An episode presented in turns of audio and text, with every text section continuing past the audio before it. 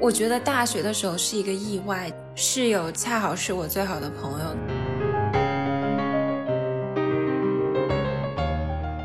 的时候你洗澡的时候突然会想说，我想唱一首歌。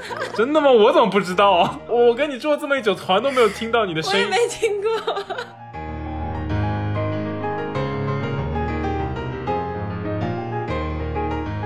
之前自己住一段时间，我被人跟踪过。我觉得，说实话，独居我最开始的一个月还是挺快乐的，后来就慢慢的寂寞了起来。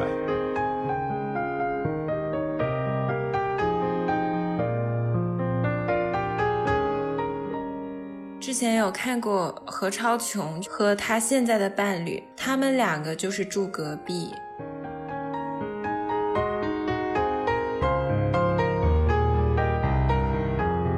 大家好，我是阿图，我是小西，我是央子，欢迎来到大俗小雅。大俗小雅是由三位生活在纽约、旧金山、海德堡打工人，每周陪你一起跨时差谈天说地。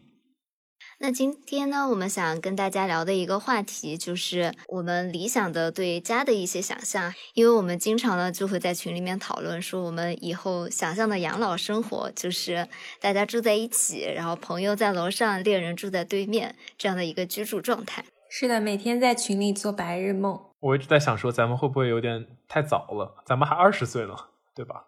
那白日梦嘛是要先开始想的嘛？不然怎么才能一步一步实现呢？毕竟我们的群里已经有了一位建筑师，现在只缺金主了。对对，那你们小时候对家有没有什么畅想呢？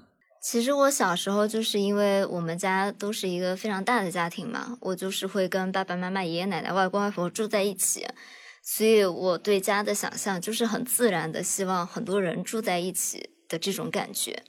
然后小时候后呢，我就看了《爱情公寓》，那个时候还不知道《爱情公寓》是一部抄袭电视剧啊。但是我觉得《爱情公寓》真的给了我一个全新的对家的理解吧，就是好像不用是有血缘关系的人住在一起，就是你跟你的好朋友也可以非常快开心快乐的住在一起，那种好朋友在身边，然后恋人住在对面的这种状态，我觉得是一个非常快乐的状态吧。我我我也有差不多的感觉，而且就是小时候大家都是独生子女嘛，然后就会很看很多那种美国电视剧啊，就会觉得有一个兄弟姐妹在旁边，感觉会很好。然后平常可以打打闹闹的，有的时候也可以一起开心，互相照顾，也是一件不错的事情。嗯，就是这种跟同龄人。对我小时候特别怕黑，那个时候晚上都不敢一个人睡觉，我的卧室就装了一个小灯。就是那种夜光灯，晚上可以留着那盏灯，就不用害怕了。我当时还在心里祈祷，说我希望我永远不用一个人睡觉，因为我很小的时候就是奶奶啊、妈妈会带着小孩睡觉嘛。对，然后后来长大了一点，我就想说，我未来我要抓紧，很一长大成年我就结婚，然后我就成家，我就可以永远不一个人住了。结果现在都是一个人住。对，我也想过这个问题。就我小时候真的非常害怕黑，每天晚上如果要起来上厕所，对我来说就是一个酷刑。嗯，可能做半个小时的心理准备吧，才敢就是去开灯，然后就是那种在黑暗里面摸索的感觉，真的非常非常的害怕。然后你还要走过一条黑黑的走廊才能走到厕所，我每次就会飞奔的跑过去，然后就好像后面有人在追我的感觉。对。对，我忽然想起来，就以前小时候，就是你刚长大一点点的时候，要分床睡嘛。然后那个时候，爸妈就把我安排在阁楼上有一个小房间，然后里面就是让我一个人睡在那儿。嗯。然后我有一天晚上就实在太害怕了，然后就悄悄的在我爸妈睡觉的时候走下楼，然后站在他们房门口。他们是被吓死。我也会。半夜大概一两点的时候，半夜一两点站在房门口我说：“爸爸妈妈，我能不能跟你们一起睡？”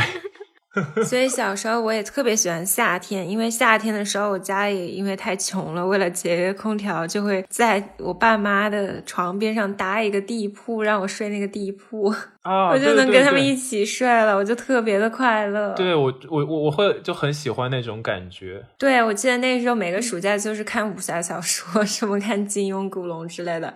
然后我爸就叫楼上的，我叫楼下的，我每次看什么。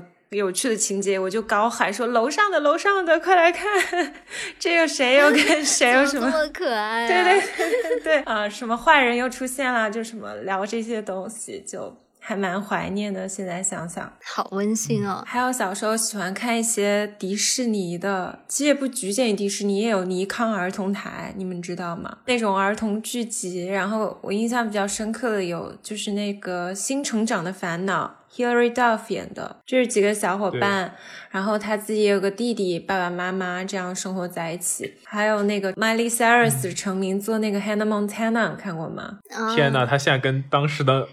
Hannah 真的是完全不一样。对他因为这个剧爆火，成为美国小甜心，后来变成了糖果齁咸。他也不是糖果齁咸啊，他就是现现在就。他曾经有一段时间，他的街拍穿搭，那时候我们还在用海报网。我还觉得她穿的很好看，粉红色配天蓝色。不知道为什么，我觉得 Miley 她当初最开始的声音其实还有一点甜甜，但她后来好像变声期，就声音开始变得越来越沙哑。现在走性感，我不知道你们有没有那种特立独行。我记得当时她有一首歌叫《The Climb》，那首歌真的很好听。可是这个跟家有什么关系啊？哦，因为这些都是家庭剧。都是跟家庭有关的，所以你小时候对跟别人住在一起的想象，还是就是这种以家庭为单位，希望是一家人，希望一大家子人在一起。对。啊，那我小时候就跟你很不一样了，我就希望跟我的朋友住在一起。你小时候也太成熟了吧？没有，我就很羡慕，就是《武林外传》那种感觉，大家在江湖上飘，然后飘过了以后，就突然隐居到了一个小地方，以前是没有关系的人，然后通过这个小地方一起产生了很多的连接，就变成了一个新的家庭的那种感觉。可能是因为我从小没有。兄弟姐妹吧，我就是很渴望与同龄人相处，我就很希望知道跟他们住在一起是什么样的感觉。说到这个，我忽然想起还有一部电视剧叫《都市男女》，我这里要给大家安利一下。我在我们做那个童年剧集回忆，他就试图向我们安利这部剧，然而我和小西都没有看过。《都市男女》也是讲的，就是一个可能大家都是不同背景，然后聚集在一起，就形成一种新的连接这种感觉。然后那个时候会觉得他每天的生活。就打打闹闹有说有笑的感觉，也是一个不错的氛围。可能也对我之后的一些对于家庭的向往，或者说对于一个家的向往，有了一些新的影响吧。哦，这么说起来，粉红女郎也是啊。啊，对，而且他们住的是别墅，哎。啊，对，就我小时候觉得能住在一个那样的地方，然后跟自己的好姐妹一起，然后每天下了班回来就可以讲八卦，就是一个非常幸福的生活。你的观念好超前。时至今日，我都是想一大家人住在一起，我最理想的生活方式。实不相瞒，其实这几个儿童剧的海报都贴在我家的厨房。我有时候做饭，我看到的时候，我觉得好温暖。虽然我一个人住，但是我感觉我和我的家人在一起。因为我有些时候会觉得，我跟我爸爸妈妈，我肯定是想要跟他们住在一起的。但是好像他们有可能不一定想要跟我住在一起，会感到令尊跟令汤好像的确是不想跟你住在一起。就是我爸妈是一定不会帮我带小孩的，没有办法想象他们干活。哇，我妈妈还说她非常期待帮我带小孩，但是我的想法是 我想自己带。对，我就觉得跟同龄人住在一起，如果大家可以互相带小孩啊，或者这样的话，是一个非常有效率。互相带小孩，你想的也太……不，就是比如说。本来我们要每家人都要去接小孩，然后但是因为我们住在一起，所以只用派一个人出去接所有的小孩回来，就是一个很幸福的生活啊。是的呢，听起来是不错。那其实我们三个是最开始是室友认识的嘛，我们三个最开始住在一起，然后现在呢也经过几年的各奔东西，都有过和不太熟的人住在一起，或者是独居的一些经历了。那到目前为止，你们最喜欢的一种居住的状态是哪一种呢？我喜欢我们住在一起的时候。不好意思，我可能要让你打脸了。说起我们三个一起住，我和小西其实当时也闹过不少矛盾呢。对，就是因为我们两个是住在同一个房间。对。然后，呃，阿驼是不跟我们住在同一个房间，阿驼也没办法跟我们住在同一个房间。所以，我跟央子的那个每天的接触啊，实在是太密切了。就是我们俩的空间太小了，超级就是睁眼就看到闭眼前也得看到。我觉得是这样子，我觉得每一个人有一个独立的房间还是挺重要的。虽然说是室友，但是多少两个人的生活习惯还是不一样。对啊，我们就是就是像央子这样每天早晨五点钟起来就是做速冻煎饺，然后小西就每天泡在 studio 里泡到什么凌晨一两点，就我 日程没有办法合起来嘛，对吧？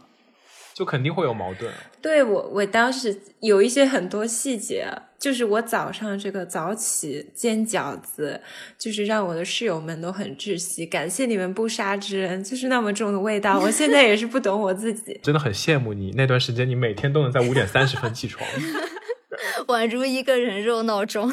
我现在也是六点。我不知道你是怎么做到的，非常强大的意志力，坚持着你在每天五点三十醒来。就算。我们跟阿驼不在同一个房间，还是会有一些各种各样的小摩擦。我怎么不记得了？小西对我有一个最大的意见，就是他不喜欢我把我的音乐外放。哦，这个哦对哦，我这个我记得，你天天在客厅 happy 放超大声的。对我是一个对声音非常敏感的人，如果外界的环境非常嘈杂的话，我我整个人内心就是有一股无名火，你知道吗？你这无名的怒火也太多了，真的。但是阿驼就经常坐在客厅里面，然后把那个音乐放的超级无敌大声，我在房间关上门，戴上耳机都还能听到他的音乐声。好死不死，我们俩对音乐的品味就是大相径庭，你知道吗？阿驼天天放 J-pop。我觉得矛盾的原因应该是音乐的品味不同吧，不是因为声音大小的问题，应该是这个问题。不会啊，你天天放肖邦，我也不太行哎。但是我不太记得你们俩有因为这个闹过矛盾，也不是矛盾，经常我会吼他，就小西会在那边说不要放那么大声。但是我和小西好像是没有吵过，就是那种心里闹别扭吧，没有真的就是明火没有过，可能因为都是女孩子。我我觉得很神奇，我们俩能。在同一个房间住这么长的时间，然后还没有，主要是整个都不一样，作息、饮食啊什么的啊。我记得有一段时间，小西就是那种励志减肥，天天水煮青菜，然后我们那个冰箱全部都是他的那种。那个时候，加州流行的那种概念果汁，所以可以清肠。就是在我减肥，每天饿得饥肠辘辘，然后每天早上就能闻到样子的老干妈味道。毕竟这是一个连面包都可以夹老干妈的女人。但是我们住在一起，也有非常多温馨的回忆啊。我觉得最开心的就是，比如说。到了深夜十一点过，我们都还没有开始学习，然后大家就会找一个借口说一起出去买一杯咖啡，然后又逃避一个小时学习的时间。呃，等会儿你说这个好像应该我没有参与吧？我你是牵头的人，你这个逃每次都是你牵头，你经常都会问我们说要不要出去走一走，看个月亮。我没有说过这种话，而且经常就是近的咖啡不去，非要去那个特别远的那个。哦，对，那是因为我喜欢就是兜一圈嘛，你是最爱。转的那个人，但我觉得那个是我很享受的回忆了。对啊，然后我们还要一起看一些综艺，《快乐大本营》，天天好心情。没有，我记得你们俩天天在看一个什么，就是好像小一年级那个时候，我们特别爱看，感觉是一个很老的东西。暴露年龄，还是第一届的一年级。对，我觉得这种能跟好朋友一起看综艺，是我最开心的时候。大家都可以笑得肆无忌惮，对对，就是很 很简单的快乐，很放肆的快乐。就现在有的时候你自己一个人看综艺，然后想要笑得很开心，但是就是好像旁边没有人跟你一起笑，就会觉得好落寞。我还是笑得很开心。我有时候觉得我邻居应该都会投诉我们这栋楼太老了，隔音很差。但是我有时候真的控制不住，就。很很快乐，但是我们当时也有一些 积极、健康、向上的活动啊，我们还会一起去跑步，你不记得吗？有吗？我们跑过吗？跑过啊！我们大二的时候还住校的时候，我跟杨子辉一起去健身。对，其实说是跑步啊，我们每次都会带着 iPad，然后去看《康熙来了》，边看边跑。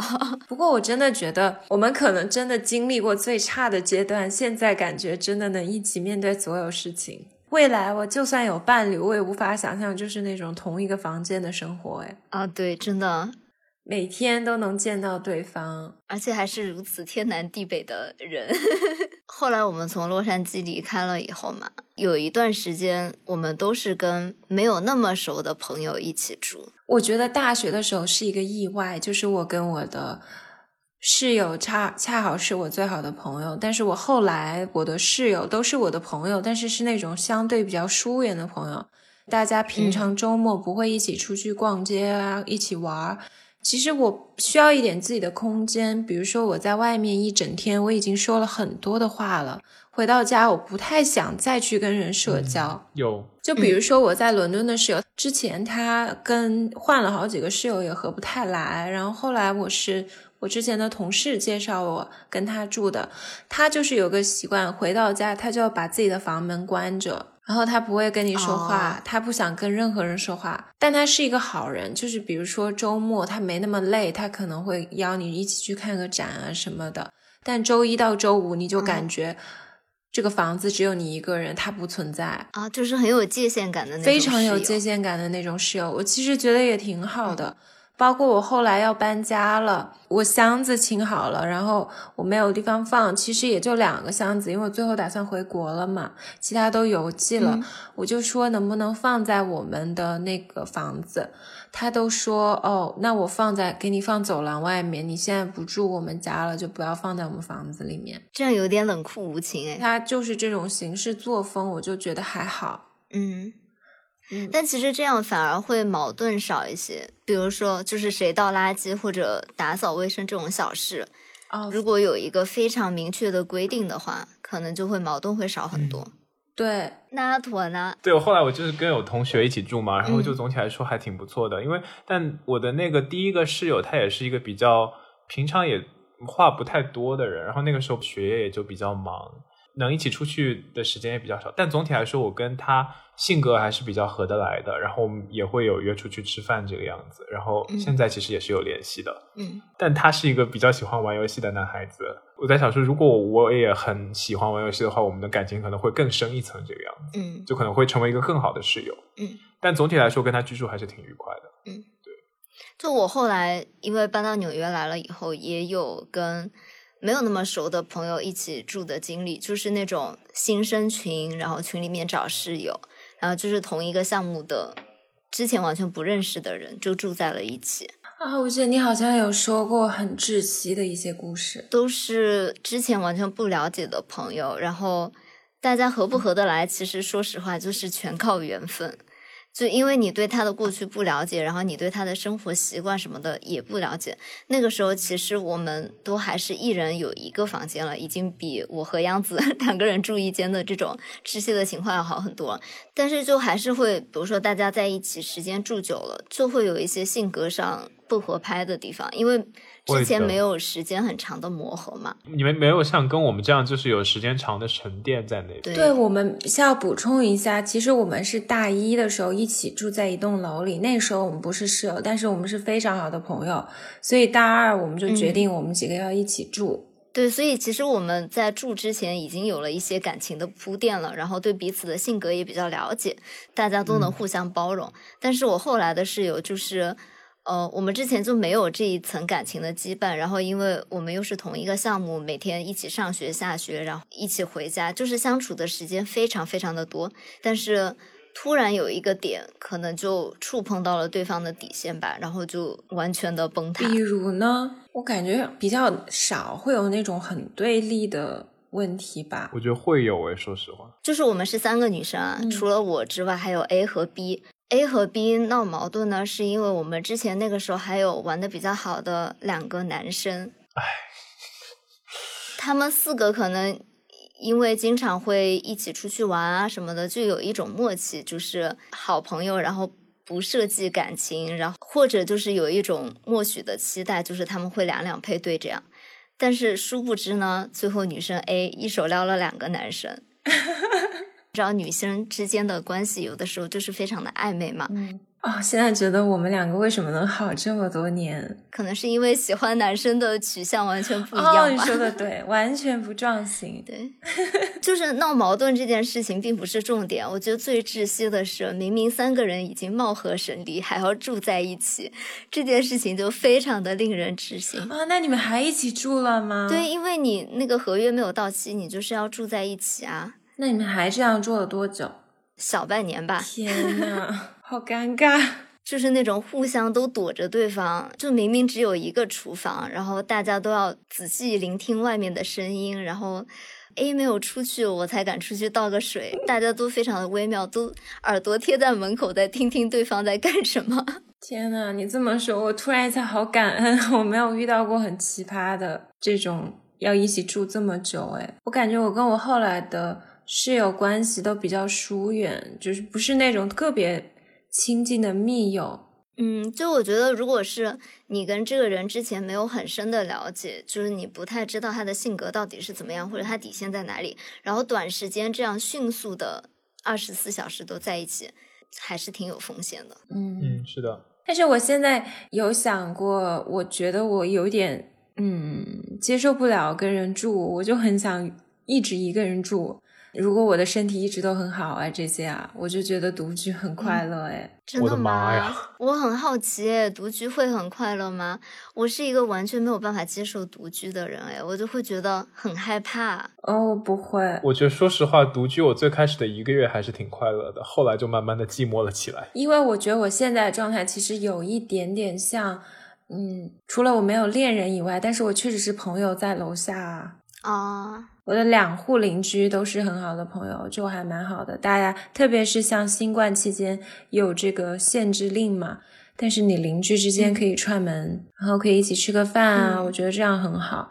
有时候我也是有点害怕跟别人住了，我一个人住我觉得很自在，我可以按我的想法来布置整个空间啊这些，然后我的作息也不会影响到别人嘛。那阿驼呢？独居感受的话，我会觉得说第一个月还是挺开心的，但是后来慢慢的你会发现自己一个人住，虽然就有很多自由啊，但是除了这个自由之外呢，好像就会有一点点孤单这个样子。特别是第二、第三个月开始，我觉得我是一个受天气影响很大的人。比如说像德国，我冬天我一个人的时候，我常常有一种，我觉得我真的要抑郁了。每天回到家我很难受，又很冷。我家又是。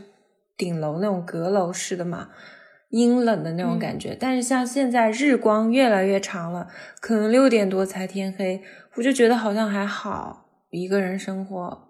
哦，是这样子。我觉得就是白天有阳光还 OK，但是你一到晚上，对，就容易胡思乱想。我会很害怕一个人住的晚上。一个人住的时候特别容易胡思乱想，所以我的朋友都会建议我去养只猫、养只狗什么的。对，我想养一只大狼狗，我想养黑贝。我是真的完全没有办法接受独居这个事情，哎，我会觉得非常的害怕。像阿土说的，白天是很 OK 的，我很希望白天就是我的居住空间只有我一个人，我可以为所欲为。但是每当夜幕降临，我就会幻想一些很可怕的事情，比如说，我觉得我能掌控的空间就是我眼睛能够看到的一个空间。如果这个门关上了，或者有一堵墙。隔住了我的视线，我就会幻想外面在发生什么。比如说，我现在晚上人坐在房间里面，我就会幻想客厅会不会有坏人进来。你不要吓我！你应该试一下独居一段时间，说不定你会爱上这种感觉。哦，我之前就是，比如说有室友出去玩，只有我一个人在家的时候嘛，我晚上就会真的超级无敌害怕，要把自己灌醉才能去睡觉的那种。你这也太极端了。但是我能理解，我之前在北京有自己住一段时间，我被人跟踪过，就是我住的是那种很老式的小区，它有一个筒子楼，中间非常的昏暗。按道理我转过去，他应该已经送，因为我在最里面一层，他应该已经送完东西要走了。结果我很害怕嘛，我又折回去看，发现那个人还站在那里盯着我看我家这边。最让我惶恐就是我进了门以后，我发现那个廊道我可以再看到他还站在那里，我超害怕的那次，我马上就打电话给我朋友，然后我当天就不敢住在那个家。哦，我觉得这个很害怕哎，我觉得女生一个人住还是有一定危险的，就是一定要做好安全措施，就比如说你要在门口放一些男士的鞋，让人家知道这个屋子里。不是只有你一个人的，或者就是你出去了以后，不要把所有灯都关掉。比较危险的是，人家会看到你灯本来是黑的，你一个人进去以后灯亮了，他可能就会知道你只有一个人住在里面。就是你要稍微警惕性高一些，然后做好一些措施，让人家知道你不是一个人独居的。嗯，最好能够至少跟你周围的一个邻居是要认识的。就如果有什么突发情况，我会比较偏向于，比如说每个人都有自己的房间，但是比如说可以住得近一点。那很多不是有那种共享共享空间那种小壮的房屋吗？比如说每一层它都可能住不一样的人，我觉得那种还挺好的。然后比如说在一楼的话，可能会有一个大家一起享用的一个空间，那我就觉得还可以。那好像我们讲到现在，我们的理想生活里面完全没有伴侣的出现，都是要不然就是想的跟好朋友住，要不然就是想的 跟不太熟的人住，要不然就想自己住。假如啊，以后如果有伴侣的话，你们会想过什么样的距离是你们觉得比较舒服的距离？嗯，小西有想过吗？我其实觉得啊，可能伴侣如果住在对面的话，是我心目中的完美的距离。住对面 对，是住一个公寓里面吗？不是，是两套房子，但是他刚好住在我的对面。我同意，我会觉得非常幸福。完美。其实每个人都是需要一些个人空间的嘛。就你知道，有的时候因为我唱歌很难听嘛，但是唱歌明明很好听，Come on，听众朋友不要听他的，不知道他为什么会对自己有这个误解。就是有的时候你洗澡的时候突然会想说，我想唱一首歌。真的吗？我怎么不知道啊？住我跟你住了这么一整团都没有听听到你的声音从因为我一直在压抑自己的天性嘛，因为我觉得我唱歌很难听，这种冲动不是很经常会冒出来，但是有可能隔个三五个月，你听到一首很好听的歌，你在洗澡的时候突然就很想你为什么释放自就己。不在我们住的时候你就好好释放你的天性？你在怕什么？哇，我们住了那么久，哎，我都没有听过你在澡堂唱歌。就突然有一个瞬间，你可能就是很想唱歌，也不一定在洗澡的时候，就是突然有一个瞬间，所以你的天性从来都没有在我们面前展示出来哦。还是展示了 其他方面。只是举 一个例子了。但是这种情况下，有一个伴侣就会有一点不方便。伴侣听到这个应该会很开心啊。那是因为你唱歌好听吗？我是觉得我自己唱歌不好听。我之前的伴侣就是一个五音不全的，但是他还是、还是在努努力的唱歌，就我会我会觉得他很可爱。啊，不是说唱歌这件事，就是每个人都会有一点点自己会觉得有一点缺陷的事情，然后他不是那么愿意展露在别人面前。不是央子不是说你那个都也没没没有缺陷到什么程度啊？但是我从来都没有听过你唱歌。让我回到这个和伴侣生活距离的问题上面来，就是你有的时候会有一点自己觉得自卑的事情，然后别人在的情况下，可能不太好意思做，这个我懂。是吧？所以我就希望他是能够在很多时间能够陪我，但是我有这样需求的时候，他是有他自己的家可以回的，可以给我一个空间。但是我觉得小西就算就是有不安的那种地方在，但是我觉得一个好的伴侣他是能够帮你去包容你的那些不安的。嗯，也不一定。我觉得是，就算你把你的这些不安的地方展现给他，他不会就是批判你，他是会温柔的去包容你，然后鼓励你。对，但这件事情是取决于我愿不愿意展示给别人看，不是说别人能不能给我安全感，是我自己希望只有我自己释放、开心唱歌的那个瞬间。但是我同意小七说的，我也觉得还是我们之前也有说到的，一碗热汤的距离是最完美的，就最好到伴侣的家，那个汤还没有凉。我之前有看过何超琼，就是赌王的二房的女儿，和她现在的伴侣，她现在是有一个同性伴侣嘛，是一个传媒界的大佬，香港。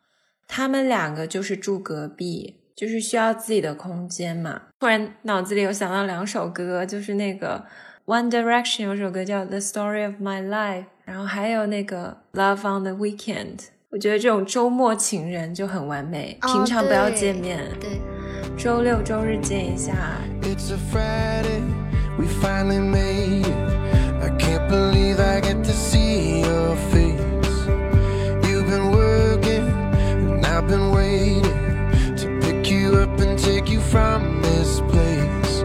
Love on the weekend, love on the weekend, like only we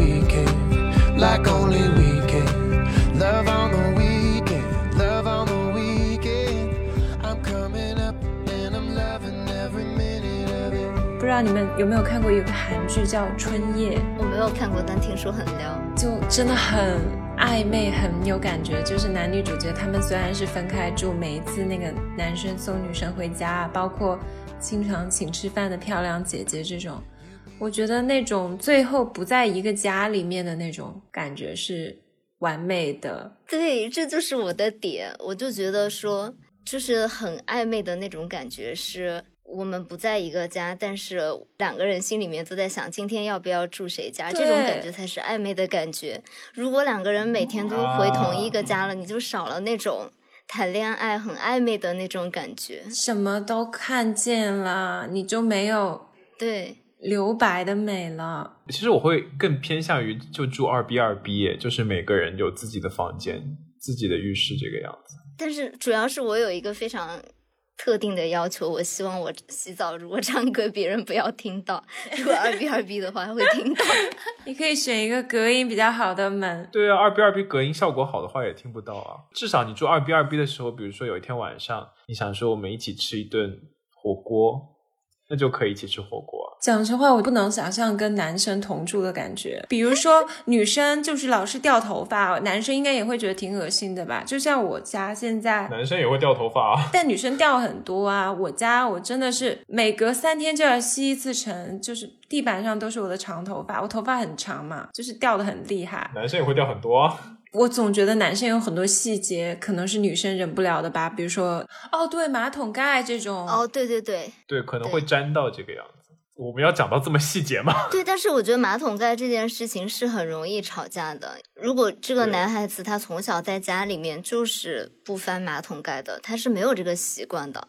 而且我都不能够只接受往下，我觉得要盖起来，就冲水的时候，不然我觉得很脏，整个浴室。我觉得跟别人共用一个浴室是一件非常私密的事情。对啊，如果经济允许的情况下，就是我们有两套在对面的房子，就有可能很，比如说百分之八十的时间，我们都选择住在同一个家，互相陪伴。但是有百分之二十的时间，我们是有选择说我们要不要分开试试，然后有这种感觉。我跟你觉得是反的，我希望是百分之二十一起住，百分之八十分开住，就一周就周末的时候一起，平常都不要一起。我还是比较偏向于小新那种百分之八十和百分之二十会比较合适。可能我真的一个人住太久了，所以我已经习惯这种感觉了。对，我现在无法想象跟另一个人住，然后打破我生活的这种平衡。小溪，你你刚刚这个想法，我感觉在旧金山这种地方好难实现啊。可能 太贵了，是吧？对对对对对，所以大家还是住个二 B 二 B 吧，比较比较容易实现。那既然我们之前说到了，我们想要一起就是养老嘛，那其实我还蛮好奇，你们对家有什么非常具象的想象？比如说喜欢什么样的设计风格呀？因为我觉得每个人的审美都不一样嘛。就比如说像十几年前就很火的是北欧风，然后现在很火的是那种哇比萨比的风格。想到侃爷，咱们又提到这个哇比萨比侃爷的哇，比萨比，就是我想知道。我们到底能不能在同一个风格、同一个房子里面生活下去？我我那天也是听一个播客，就是说人活到一百岁，其实也只有三三万多天而已。我一下觉得好可怕，我的人生好短。怎么办？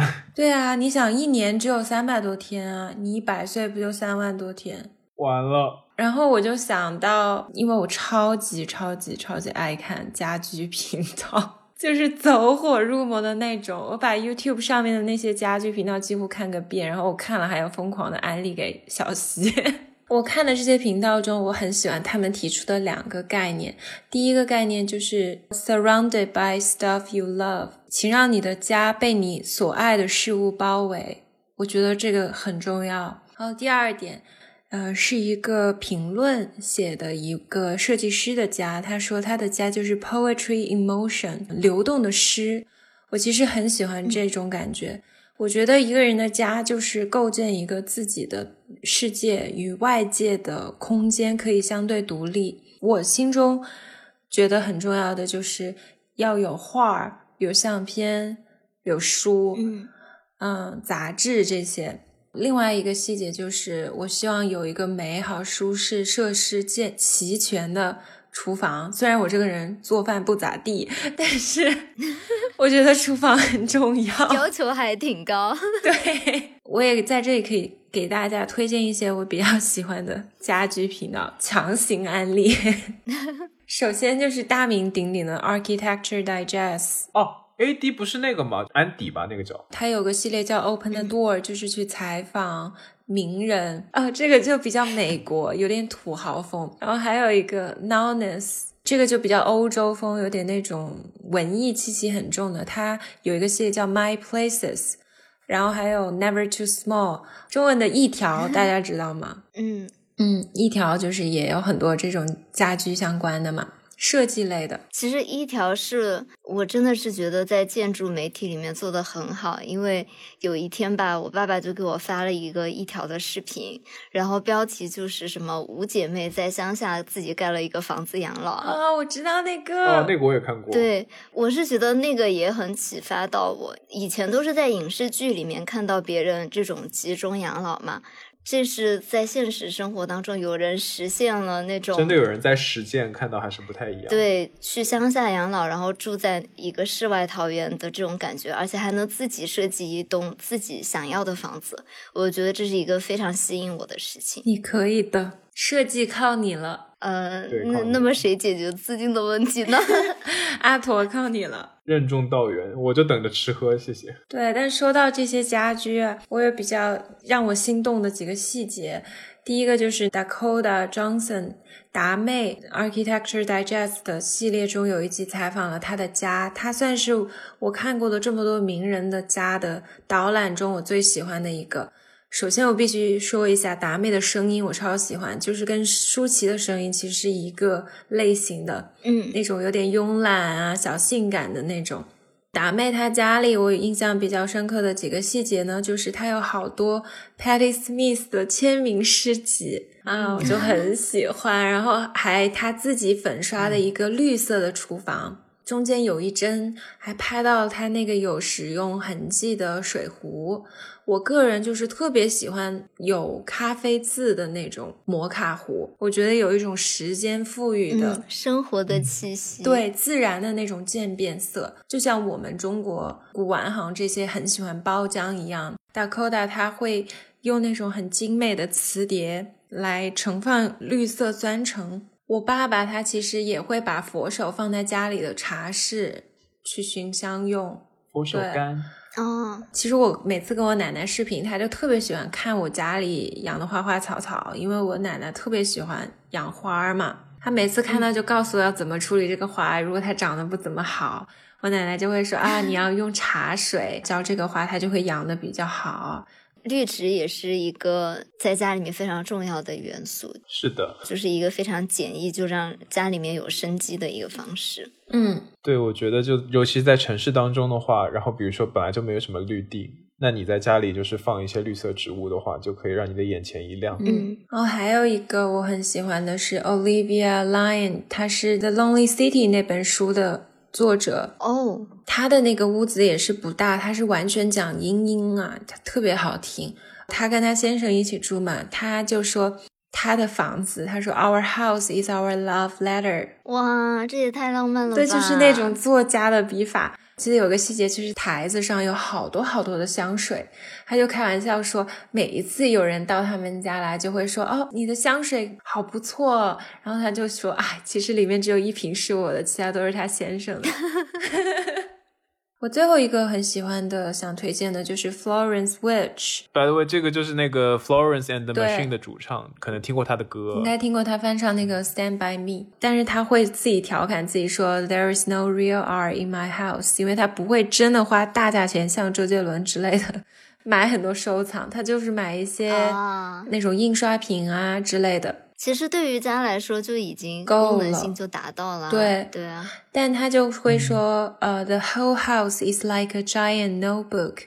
我的家就像一个巨大的笔记本，因为它中间有很多零散的瞬间，他写的一些歌词啊，他朋友给他的信件啊，然后他喜欢的画啊、书啊，散落在那里，很随意的感觉。他就是用这些去捕捉那些灵光乍现的瞬间，我觉得很好。这样听起来你是不是比较喜欢那种像书店一样的家？或者说是像那种古老的唱片店。对，就是被很多你喜欢的东西包围的感觉。对它整体的装潢和风格，我可能不是那么在意，可能更在意的是这个空间所承载的东东西。嗯，嗯，然后我需要有绿色，需要有自然的、有生命力的那种感觉。那阿驼呢？阿驼觉得景色非常重要，就是我觉得有一扇很大的窗户，然后可以看到外面很多风景，就比如说有海，有绿色，然后有建筑物，有人。想到前两周阿驼突然跟我们说要跟我们云看海，跑了半个小时跑到海边 跟我们视频。因为阿头最近一个兴趣爱好就是在海边跟海鸥讲话，好不容易抓住我们，终于可以跟我们讲话，不用跟海鸥讲话了。那海鸥真的跟真的懂我在讲什么，我觉得，因为他那天一直坐在我旁边，完全没有要飞走的意思。你怕不是走火入魔了？OK，对，就除了这种就是景色很重要以外，我觉得我还会很喜欢那种功能性的家具。就之前会看一档节目叫做《全能住宅改造王》嘛，然后它里面会有很多世界设计师，啊，是日本哦，超好看的那个，对，日本初代家居节目。对，它就会有很多那种想不到的收纳，就比如说。那家人家可能会特别小，但是他可能会在一些就可能意想不到的地方添加一些很实用的一些收纳空间，比如说地板下面啊，或者是楼道下面、啊、阁楼下面。然后还有一点就是，我会很喜欢那种，我觉得他们那些设计师会比较讲究这个意境，就比如说你在泡澡的时候，你可以从这个浴室的窗外设计一个就是小的窗户，让你看到啊远处的风景。啊，其实这个要求挺高的，说明你那个地理位置要很好。对，小西不是有刷到一个视频，就他自己种了个竹子，啊，对，那你要得有地才才能种得了。这个还是真的要有很多资金的基础上才能做到的一些嗯事情。对，但是其实阿陀理想的住宅不是这种独栋的地方，我还是比较喜欢小一点的空间，就是足够住就可以了。就是你需要一个很功能很健全的现代式对我公寓。听出来了，就是你的所有的畅想都是在空间非常有限的情况下，要怎么解决空间问题的一些畅想。我会觉得住太大的地方，就比如说一个人住的话，会觉得有一点压迫感。有的时候，我也会看另一档节目，叫做《我独自生活》嘛。嗯，哦，刘亚仁里面有，对，刘亚仁那个家就不行嘛，那个家太大了，实我在是。很喜欢刘亚仁的家，那是我梦想中的家。没有，我觉得他家很不错，但是对于我来说太大了。我觉得他是一个很有艺术天赋的一个演员，但是我觉得他的那个家实在是太大了。他每次要漏了什么东西，还要跑到什么二楼、三楼再重新去捡回来，就很花时间啊。说到这个，还有 G D G Dragon 的家呀，那也是人间理想。对他家的他的家也很大，但是我更喜欢达妹那种，我不需要那么大、那么完美的一个空间吧，我更注重那种生活的气息。对我会觉得就是一个让我觉得比较舒适的空间大小就够了，然后能让我看到一些景色，然后生活当中有足足够的收纳空间，然后有一些能够让我放松的地方就 OK 了。我懂了，就到时候给你安排一个最小的房间，把你关在里面，剩下的空间都是我们的，你这样就非常的满意。听上去在养狗一样。那我其实跟阿驼有一点比较契合的呢，是我希望收纳是经过整体规划的一个收纳，就我不希望有很多东西在外面，我希望所有东西都是做成那种整体的立柜被关在里面的那种感觉。所以我希望我的家就是一个有点像画廊一样的家吧，就是生活用的东西全部都被收进柜子里。对，它可以被藏起来，然后就比如说有客人来你家的时候，他不会看到那些就是很影响视觉上的东西，嗯然后对他平常就可以被藏起来，可以让看到一个就是大的空间感。对，然后它整体的感觉是像设计博物馆一样那种感觉，就是你要做好一个好的打底的白色的背景，把我最喜欢的东西，或者光，或者花，或者艺术的东西投影在这个背景的上面。所以生活的东西一定要被藏好，是一种这样的感觉对。，嗯如果资金够的话，我是很希望我的家有一种空荡荡的感觉。啊，哦，我真的觉得像你们建筑师跟摄影师都会喜欢这种哎。就我之前好像也是在一条不知道还哪里，就是有一个视频号上就有一个好像是一个日本摄影师，嗯。他在清景泽有一个自己的独栋嘛，嗯，就很在意那种光影，对，然后他那个家具吧，好像是所有的家具它会有安排那种可以移动的装置。反正就是，如果你不想让这个家具出现在这个地方，你想留白，你可以把这个家具移走，嗯。随时都可以移走。对，我就是希望，比如说这个房间它本来是一个卧室，当我心血来潮，希望它变成一个比如说装置艺术的陈列室的时候，我就可以把这个东西全部都移走，然后这个房间就变成一个空荡荡的房间。这个太要求太高了，还要在自己家里安排装置艺术啊！这里我就要说到一个我很喜欢的家，一个来回于纽约和上海的家居服设计师林立成。我不知道你们有没有听说过他？他可能是一个比较小众的那种生活艺术网红吧。嗯，曾经以前是在 InStyle 担任。时装编辑，然后后来他又来纽约的 Parsons 学习了 Fashion Marketing，然后所以他现在就是一个来回于纽约和上海的状态。然后他自己成立了一个家居服的品牌，就做了一个项目叫做理想家。他自己在纽约有一个公寓，当然这是很让人羡慕的一个地方啊。在曼哈顿吗？对，在曼哈顿，在 Chelsea 那边是可以说是完美梦想中的居住地了。然后他就会邀请一些他认识的纽约的一些家居设计师啊，或者画廊主啊，或者花艺师的朋友去策划他纽约的公寓，把它作为一个大家对理想家的一个这样的呈现，最后开放给公众。你有去过吗？我没有去过，但是我有在公众号经常会追踪他家的一些情况嘛，然后一些照片，我就觉得他的家的那种感觉是我非常想要的这种感觉。哦，它不会像是极简风或者瓦比萨比这么刻意空无一物的感觉，但是它的这种基础打得非常好，就像你化妆一样嘛，你要做一个非常好的粉底，白白净净的样子。如果你有灵光乍现的时候，想要陈列一些艺术品的时候，它会有一个非常好的基础，这种感觉。嗯，我想到一些大艺术家的 studio 和家也挺有意思，工作室什么皮卡索、马蒂斯。你看那些老照片拍的，他们的家感觉就是那种哇，我超想去的那种地方啊！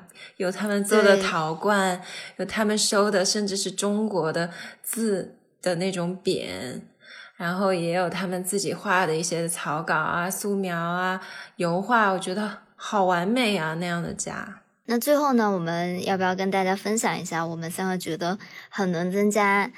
呃，氛围感和幸福度的一些家居好物吧。好的，嗯，这里没有带货，只是我们这种小破台还没有到带货。我们的电台还没有到可以带货的能力。对，首先我觉得书，其实有很长一段时间，我觉得我可以用 Kindle，我就不用搬家了，因为搬家真的好辛苦，你要搬书。对，但是我后来觉得纸质书很多类型真的是不可替代的，特别像我是学艺术史的。总不能用 Kindle 看你的图录和图册吧？啊，对。然后我最近才入坑，入坑比较晚的香薰蜡烛，我现在就点着。啊，对，就是有一个好闻的味道。对，而且它长得也很美。嗯，然后还有一个就是健身器材嘛，其实像女孩来说挺简单的，就是你买一个瑜伽垫。对哑铃，然后买一点弹力带就足够用了，就不像阿驼。对呀，阿驼，阿驼家里很多单杠，你这个太硬核了吧？可以直接引体向上。那阿驼呢？其实我现在因为经常要搬家嘛，所以大多数情况下还是以那种最小的量的东西。嗯，我一般来说搬家可能只要四五个盒子就可以了，不会有什么太多。很 fancy 的东西，但是我可能会买一些小的绿色植物，就很可爱那种小绿色植物放在家里。就比如说之前买过一株捕蝇草，然后我就觉得它特别可爱。哦，我记得你给我们展现过。它还活着吗？它已经死掉了啊！但是它在它活着那段时间给我带来了很多快乐，因为我每天会逗它玩。好忧伤啊！你可能就是因为经常逗它玩，它被你玩死了。没有，是因为没有浇水了。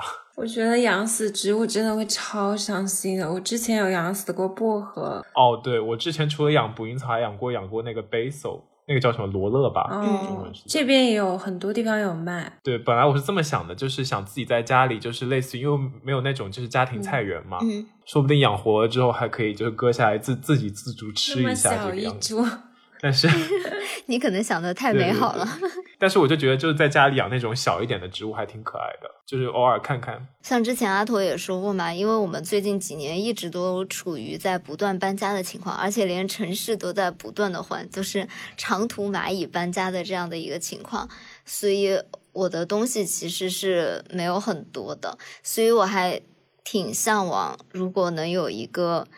比较长期能够居住下来的家的话，我有很多自己喜欢的，就是比较有设计感的家具。